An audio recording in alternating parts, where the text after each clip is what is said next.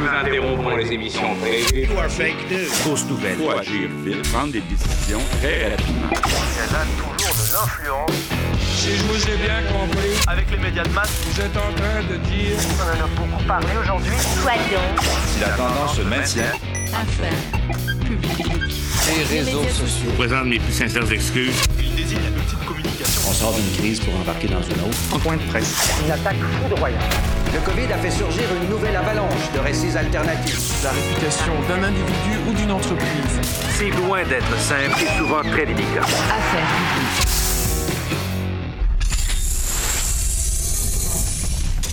Alors bonjour à tous et bienvenue pour ce troisième épisode du podcast Affaires publiques. Victor Enriquez, très heureux d'être avec vous. Je suis aujourd'hui en compagnie de mon collègue Gilles Dauphin et nous avons la chance de recevoir euh, une femme qui a une énorme expérience en communication. Elle est chargée de cours à l'UQAM depuis 2012 et euh, elle est relationniste au CIS de Laval, poste dans lequel elle a eu euh, l'occasion de vivre cette crise de la COVID dans, au cœur de la tempête, au cœur des événements et et on l'a invité aujourd'hui à partager cette expérience avec nous. Donc, Judith Gaudreau, bonjour.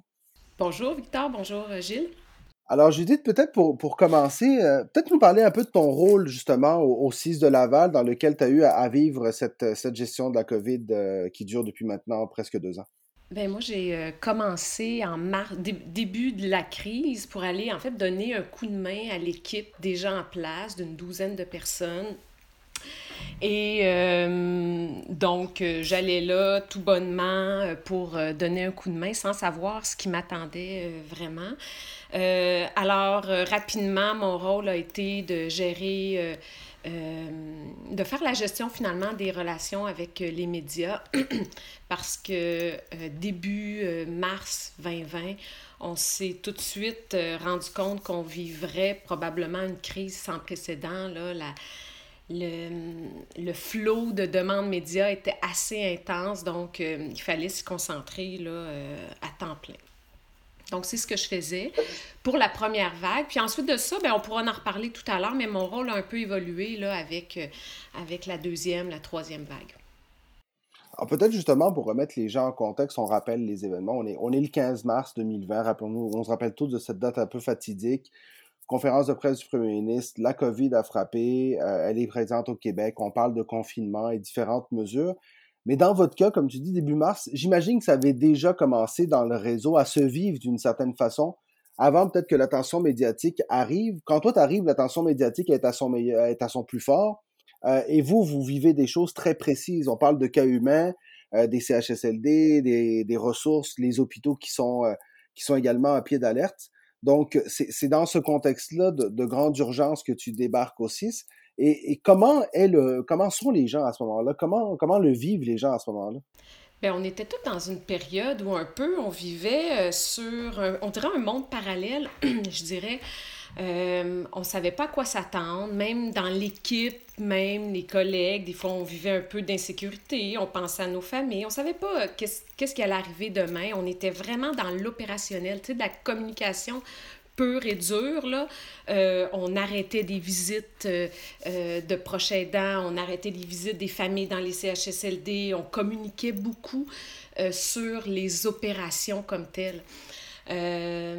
Puis moi, on dirait que j'ai été portée, je dirais, par la vague, le fait de recevoir entre 10 et je dirais entre 10 et 20 demandes de médias par jour, des demandes, pas des demandes simples, c'était des demandes qui demandaient de comprendre l'information, de l'analyser, euh, de la faire valider, d'aller chercher vraiment ce qui se passait sur le terrain, de trouver la bonne personne pour répondre à la bonne question.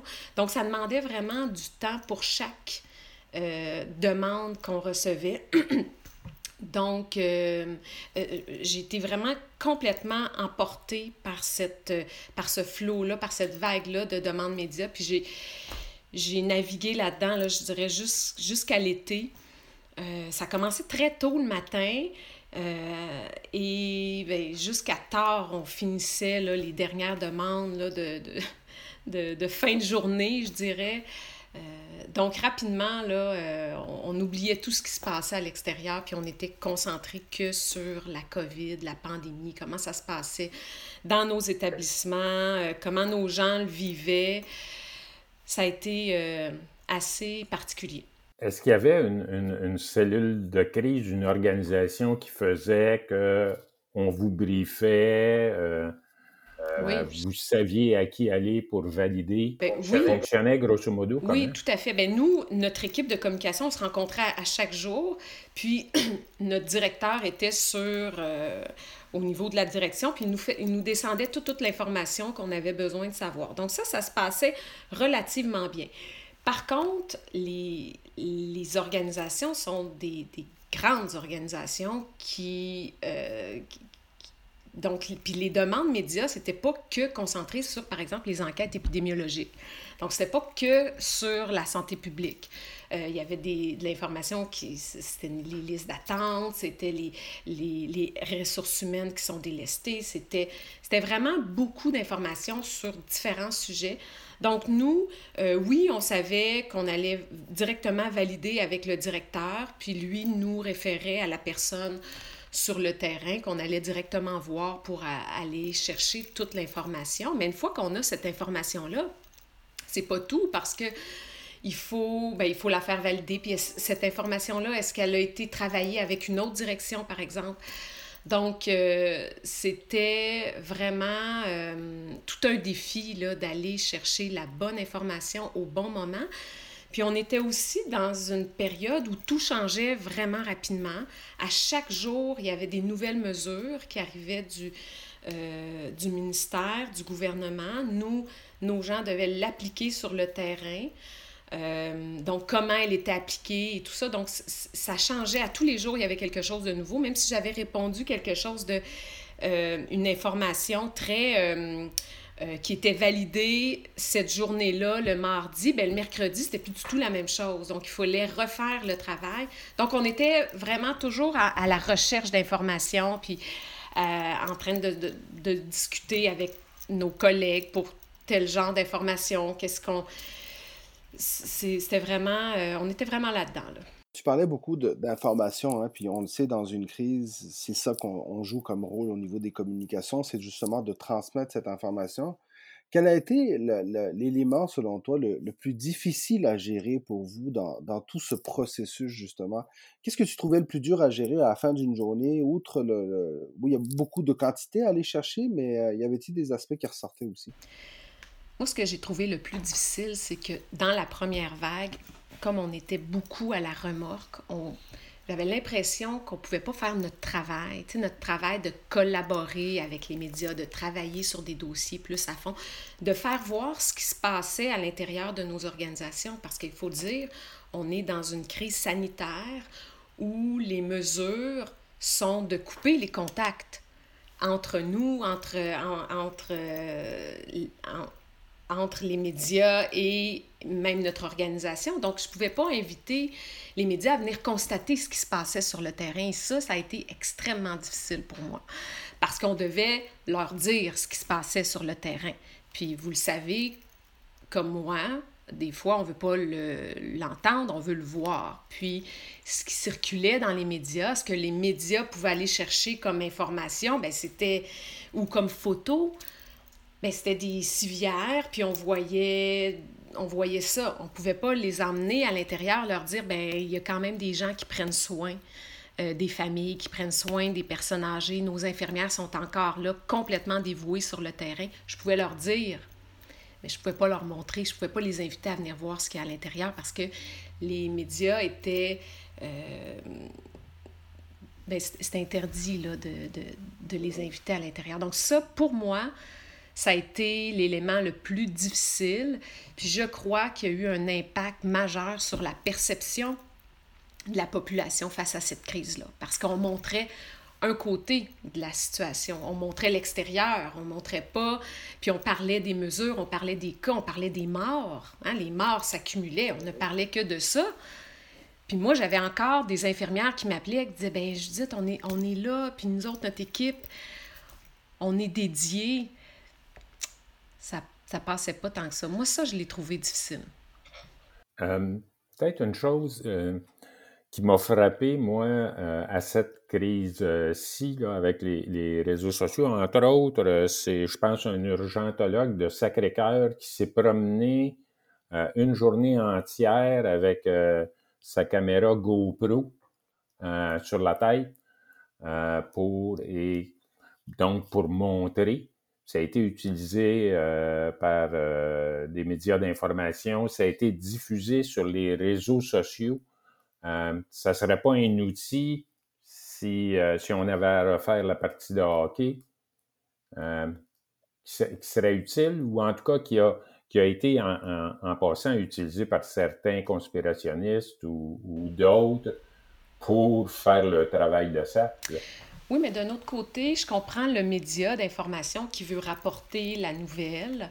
Euh, prendre des informations qui proviennent de l'organisation. Des fois, il y a peut-être un, un, malaise, il y a peut-être... Euh, puis je, je, les comprends. Nous, on l'a fait à quelques reprises. Ça aussi, ça des fois c'est repris, d'autres fois non. Ça ça rentrerait pas, ça rentrait pas dans, dans le cadre de, de, cette, cet agenda-là ou de leur, euh, de leur de ce qu'ils voulaient diffuser cette journée-là. Euh, mais je pense que refaire le, le, travail, il faudrait penser à cet aspect-là qui, pour moi, la première vague a beaucoup cristallisé l'information qu'on a de cette pandémie-là. Puis ensuite de ça, bien, on a vécu avec ça pour la deuxième, la troisième, puis on est encore un peu là-dedans présentement. Je continue à croire qu'il a manqué d'informations provenant de l'intérieur. Nous, on était là comme relationnistes à dire, à le crier même, à le répéter, à le répéter, mais...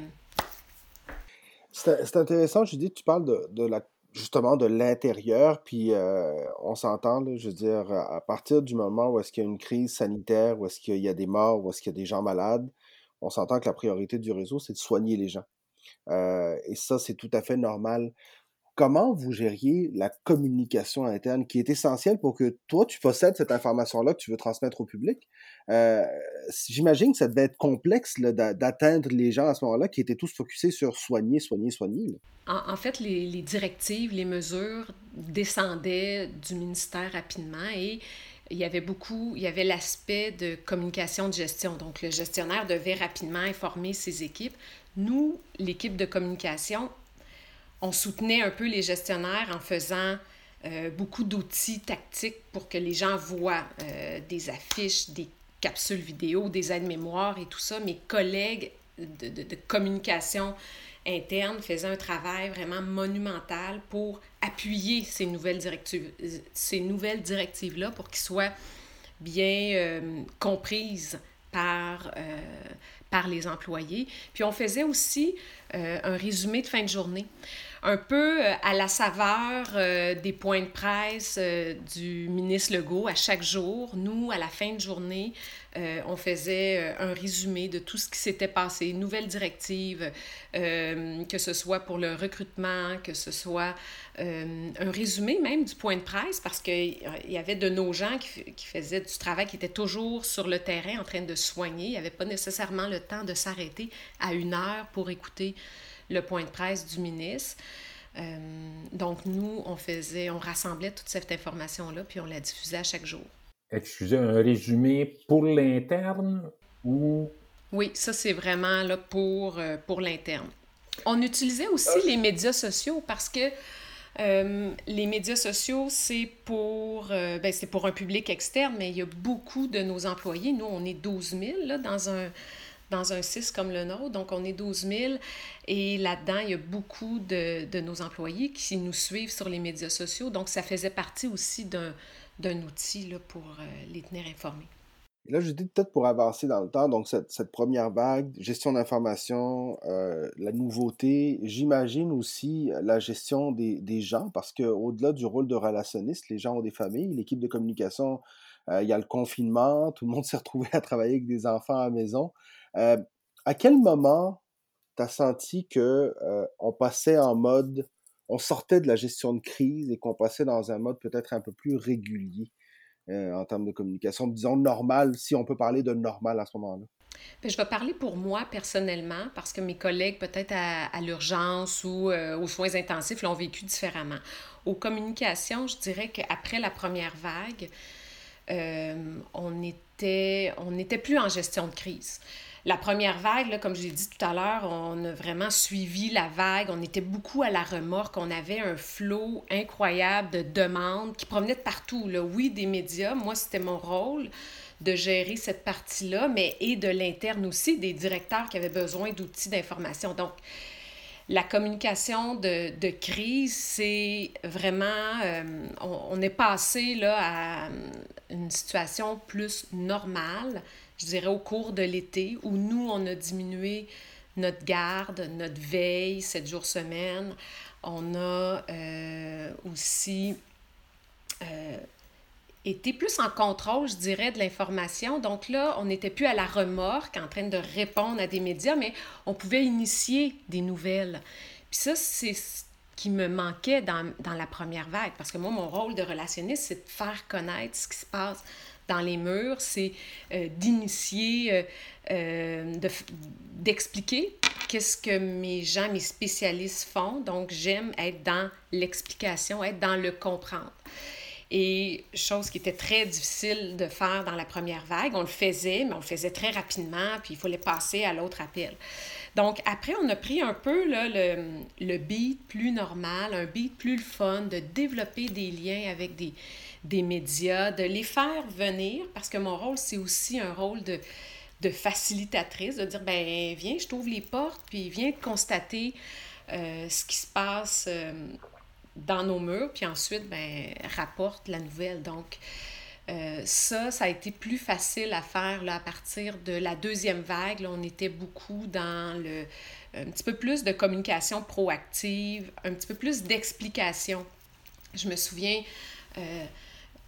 d'un événement où euh, on.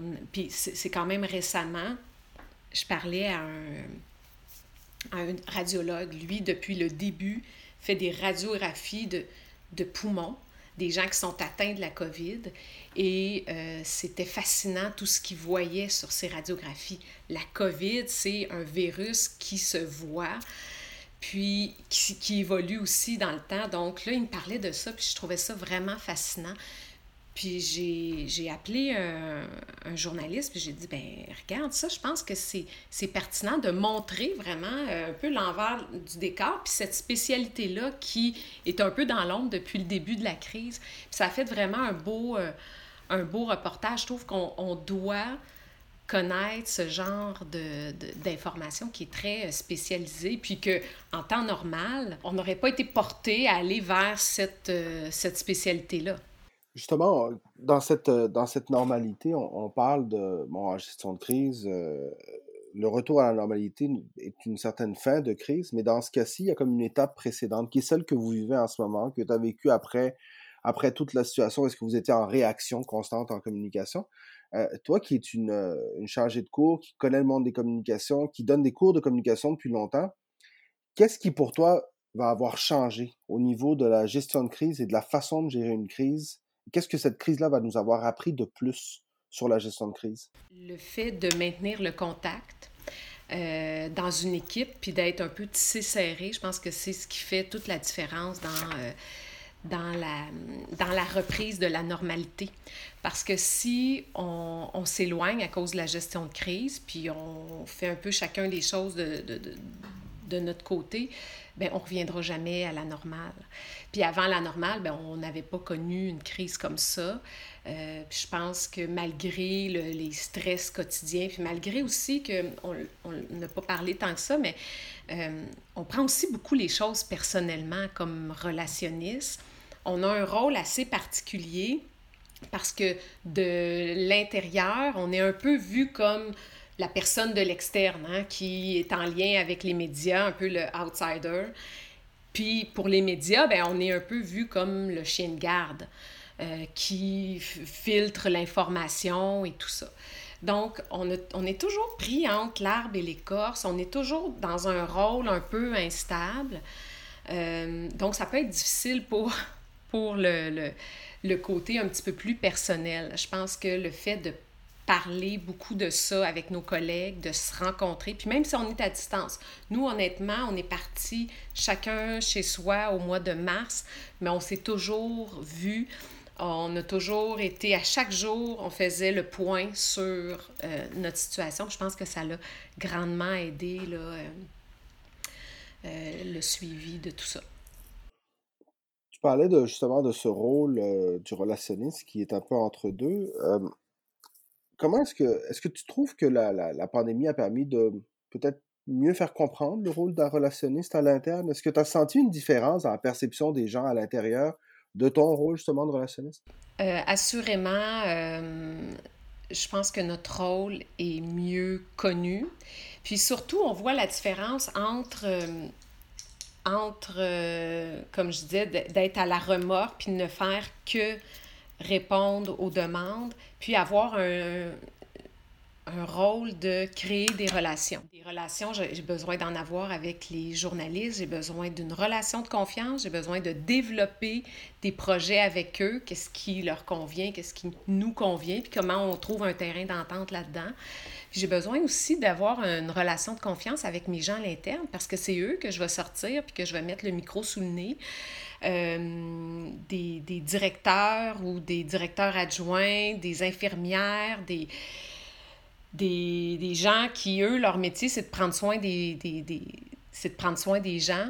C'est pas d'avoir un micro sous le nez. Donc, euh, ils ont besoin de me faire confiance parce que parce que si ça va moins bien, ensuite, eux, les médias, c'est comme une loupe hein, sur, euh, comme l'effet loupe des médias, ça fait que c'est très, très gros. Eux, ensuite, leur reportage et tout ça, leur citation va prendre beaucoup de place pour eux.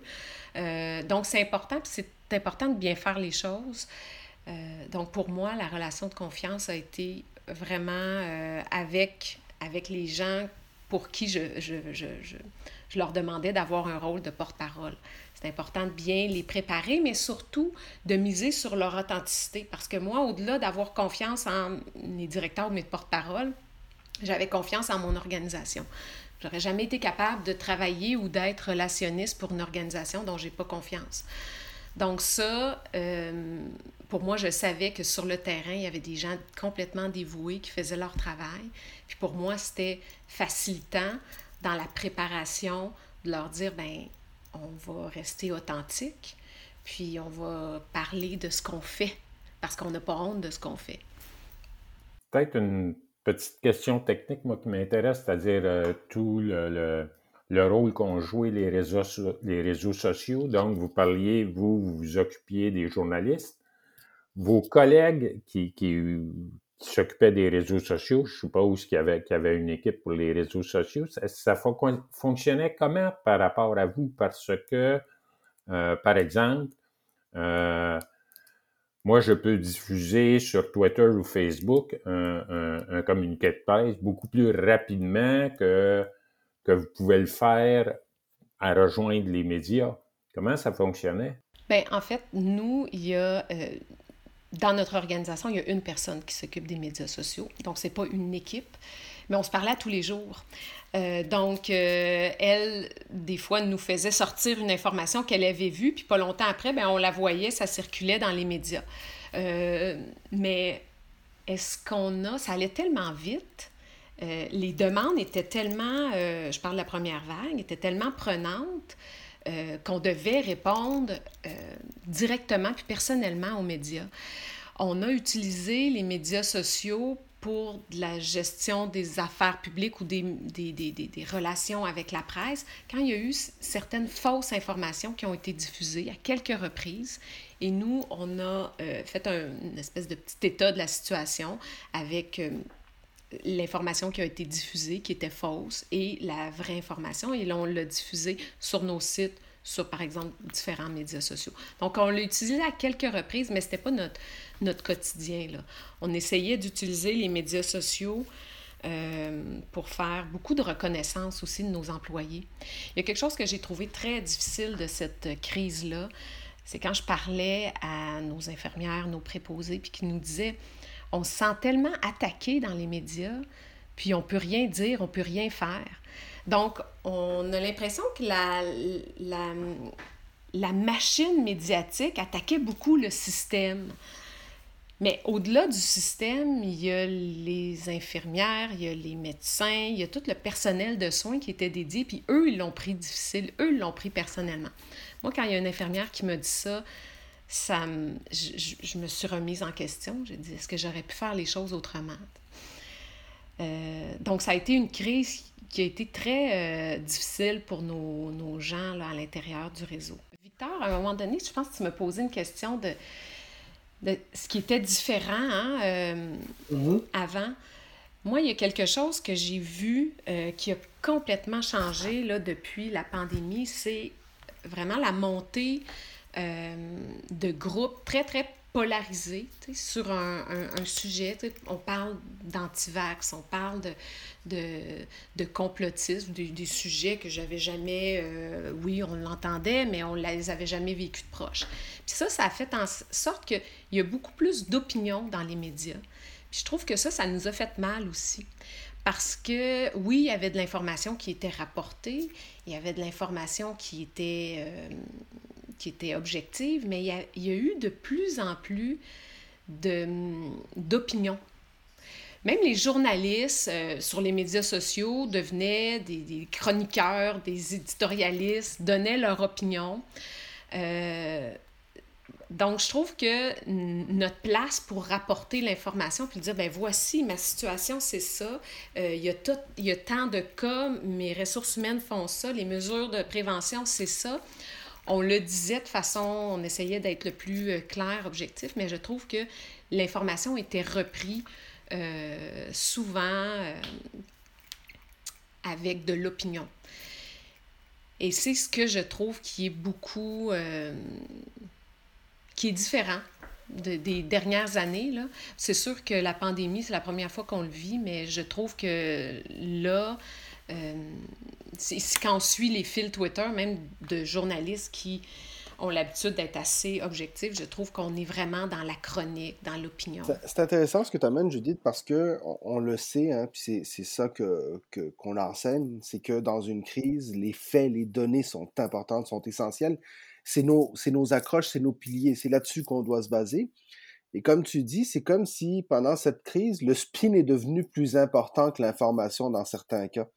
Euh, comment justement, euh, toi qui enseignes les communications, comment ça va changer ton approche? Est-ce que tu as déjà commencé à réfléchir à comment ça allait changer ton enseignement de la communication à tes élèves justement? Bien, assurément, ça a changé euh, les enseignements le retour aux relations publiques, euh, le retour aux relations. Je pense que euh, ce qu'on oublie là-dedans, c'est d'être en relation avec la personne qui la sort, la nouvelle. Si on oublie ça, puis qu'on ne fait que penser à notre organisation, puis de la sortir comme notre organisation voudrait la sortir, bien là, je pense qu'il va y avoir un écart entre le besoin du journaliste puis le besoin de l'organisation. Je pense que notre rôle, comme on l'a dit tout à l'heure, c'est vraiment être au centre de ça, puis de miser davantage sur, sur les relations de confiance, sur l'authenticité. À partir du moment où le journaliste a confiance en moi, bien là, je peux, il, il sait que le rapport que je vais lui donner sur des faits, sur ce qu'on a fait pour prévenir tel aspect, sur des mesures de prévention et de protection qu'on a mis en place, il va avoir confiance en ce que je lui dis. Donc, je pense que ça, c'est vraiment la base. Euh, on n'est pas euh, dans le domaine de la santé, on n'est pas dans un domaine où on doit absolument faire la promotion de quelque chose qu'on doit vendre. Donc, on n'est pas là. On est dans l'explication, on est dans la compréhension. Donc, l'information, c'est beau, mais la compréhension, c'est mieux. Puis ça, je pense qu'il faut que les étudiants, puis même les, les, les, relationnistes, il faut qu'ils mettent l'accent sur la relation qu'ils ont avec les, représentants des médias, puis d'arrêter d'être un peu le, le, chien de garde. Non, je ne le veux pas, ce, ce, ce, titre-là de chien de garde, mon organisation. Je ne suis pas ça. Et c'est pas ça que j'ai essayé de, que, que j'ai fait depuis le début de la crise. Je vais vous présenter une, analyse que je fais de, cette euh, crise-là par rapport aux crises antérieures, et puis gênez-vous pas pour me contredire. Donc, selon moi, dans les crises antérieures, le SRAS, le verglas, le déluge du Saguenay, euh, les médias se mettaient au service d'une figure d'autorité.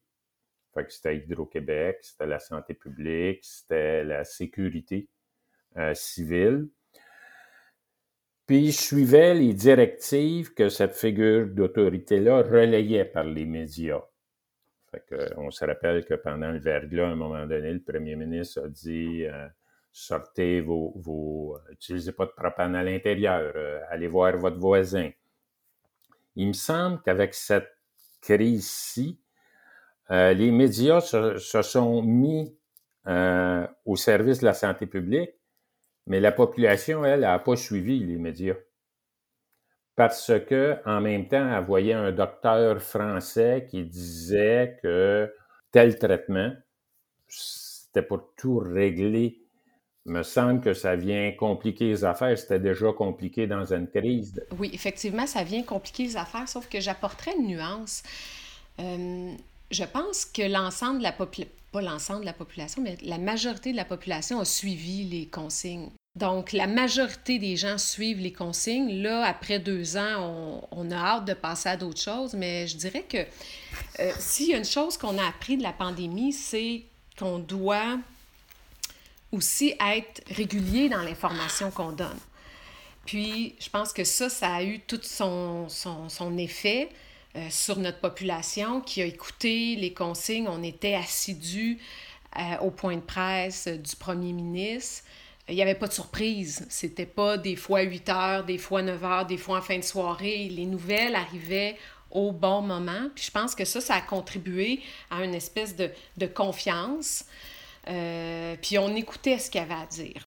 Tu vois, Judith, euh, moi, je, vais me permettre de participer à votre, à votre analyse parce que je trouve que un des éléments qui, euh, à moi, m'apparaît les plus, euh, les plus importants dans cette crise-là, c'est, tu parlais beaucoup d'information, c'est d'accepter comme relationniste et comme public en général que l'information change, qu'elle bouge et que ce qui est vrai aujourd'hui peut être complètement faux demain. Je pense que c'est quelque chose qu'on doit apporter peut-être plus dans la communication. Je ce que tu en penses. Ben, tu as tellement raison. Puis euh, combien de fois on le dit, on ne le sait pas. On ne sait pas comment ça va être appliqué, cette mesure-là, qui va être annoncée demain, parce qu'on va le savoir demain, puis on va le travailler à ce moment-là. Donc, c'est. C'est vraiment euh, une crise qui a évolué là, depuis mars. On est, on est complètement ailleurs, tant au niveau de la santé publique, mais au niveau aussi euh, de, de l'information qu'on donne avec les médias. Puis je pense que ça, euh, il y a une vérité qui devait s'installer dans notre relation avec les médias pour que ça fonctionne bien. Oui, c'est important de le dire quand on le sait pas. Puis il faut pas patiner non plus, puis il faut pas trouver une réponse qui existe ailleurs ou qui n'existe pas du tout. Est-ce qu'à un moment donné, selon toi, on, on a on a accès à trop d'informations? Il y a définitivement plus de nouvelles qui circulent partout, dans tous les réseaux, dans tous les médias. Il y a énormément de nouvelles sur différents sujets. Euh, ce qui fait que la nouvelle qu'on traite, puis même des fois qu'on est fier, bien, elle dure vraiment moins longtemps. Il y a des fois, on a travaillé sur une nouvelle, puis euh, ben, elle a duré une heure, elle a duré deux heures, puis ensuite de ça, ben, on passe à une autre nouvelle, hein, rapidement. Donc, Euh, donc, la nouvelle, c'est un peu un, un, puits sans fond. Puis c'est le défi des relationnistes de, de se démarquer de, de, toute cette, de, de toute cette panoplie de nouvelles qui, qui existe sur les médias sociaux, sur les médias traditionnels. Puis là, je reviens à est-ce qu'on est obligé de prendre part à l'ensemble des nouvelles? Puis est-ce qu'on est obligé d'être sur tous les réseaux? Euh, nous, oh ben, on est à Laval, notre organisation est à Laval, alors je pense qu'il faut revenir à la base, puis avoir le focus sur ben, notre population. Peut-être Judith pour conclure parce que le temps passe vite puis Dieu sait qu'on pourrait en parler euh, on pourrait en parler beaucoup plus longtemps mais peut-être pour conclure j'aimerais euh, j'aimerais te poser une question par laquelle j'aurais peut-être dû commencer parce que cette, cette crise-là a été, les communications ont été au centre de la crise, les communicateurs ont été extrêmement actifs, extrêmement occupés. Toi, en plus, tu as poursuivi l'enseignement. Comment tu vas après deux, presque deux ans de crise? Ça va bien. Ça va bien. Je dirais qu'on a pris notre souffle, l'équipe des communications en tout cas, on a pris notre souffle les derniers... Euh, les derniers mois qui ont été euh, plus, euh, euh, plus normales malgré la situation. Donc, euh, non, moi ça va. Judith, merci énormément d'avoir pris le temps avec nous. Merci aussi d'avoir été là pour, pour les gens pendant ces deux années-là. Euh, moi, je dis souvent, euh, cette crise a, permis à bien du monde de mon entourage de comprendre ce qu'on fait dans la vie. Je pense que ça a permis à beaucoup de gens de comprendre le rôle d'un relationniste, le rôle des communications justement dans la vie des citoyens. Alors, merci d'avoir été là pour les citoyens, merci d'avoir été là pour les gens et, euh, et merci d'avoir été là pour discuter avec nous. Merci à vous deux. Merci.